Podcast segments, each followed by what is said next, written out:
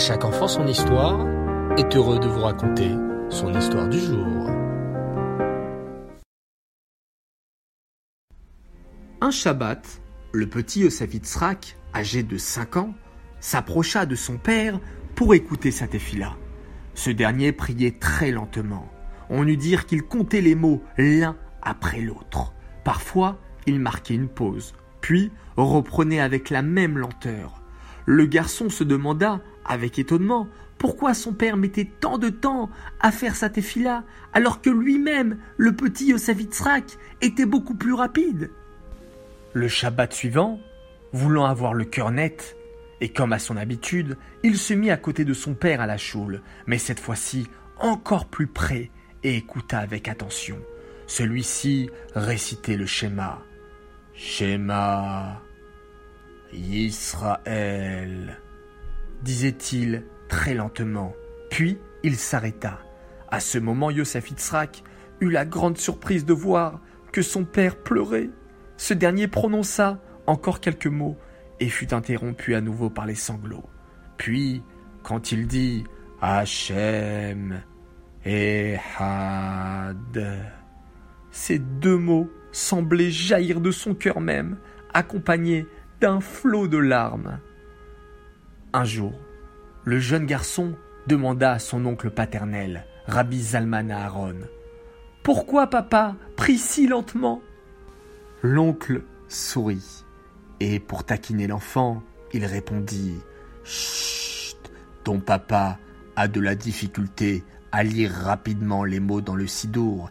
Il ne peut pas prier vite. Il faut qu'il dise chaque mot séparément. Le garçon sortit de la choule, rentra à la maison et les yeux pleins de larmes, il courut trouver sa maman. Maman, papa est en train de pleurer à la choule. Maman chérie, pourquoi prie-t-il si lentement? Mon petit, il ne faut pas te faire du souci pour cela. Que puis-je faire si ton père fait ses prières si lentement? On ne peut pas le renvoyer à l'école pour qu'il apprenne à nouveau le sidour. Va trouver ta grand-mère et raconte-lui tout cela. Elle saura t'expliquer. Obéissant et à la fois curieux et impatient d'avoir la réponse, le garçon ne perdit pas un instant. Il alla trouver sa grand-mère, assuré de trouver auprès d'elle la solution de son problème. Elle trouverait certainement un moyen de faire lire à son père beaucoup plus rapidement et peut-être aussi rapidement que tous les autres juifs de la choule. Une fois chez sa grand-mère, le petit Eusafitzrak lui fit part de sa découverte qui lui causait tant de soucis. Son pauvre papa était incapable de réciter plus vite ses prières. Maman m'a dit que tu trouverais certainement une solution. La grand-mère regarda son petit-fils avec gravité et lui dit Tu dois savoir, Yosef Itzrak, que ton père est un grand chassid, est un grand sadique. Avant de prononcer le moindre mot du sidour, il y réfléchit longuement. Il s'attarde à ce qu'il veut dire et pense à qui il l'adresse.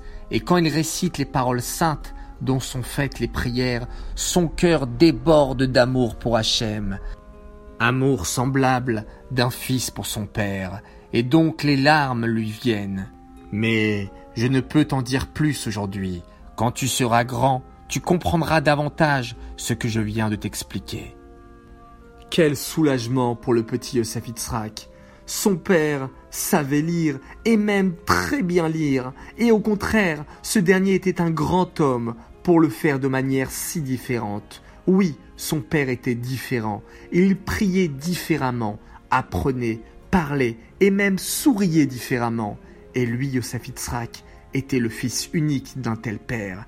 Il fallait donc qu'il eût lui aussi une conduite différente de celle des autres enfants, et qu'il se rende digne d'être le fils de cet homme si exceptionnel.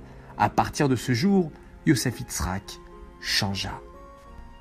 À partir de cette histoire, nous pouvons prendre une résolution extraordinaire, celle tout simplement de lire mot à mot les mots de la prière, les mots des Télim, les mots des Brachot. Attacher une importance à chaque mot. en mettant du cœur, en essayant de comprendre ce que l'on dit. Et nous pourrons nous aussi être différents et changer de la plus belle des manières.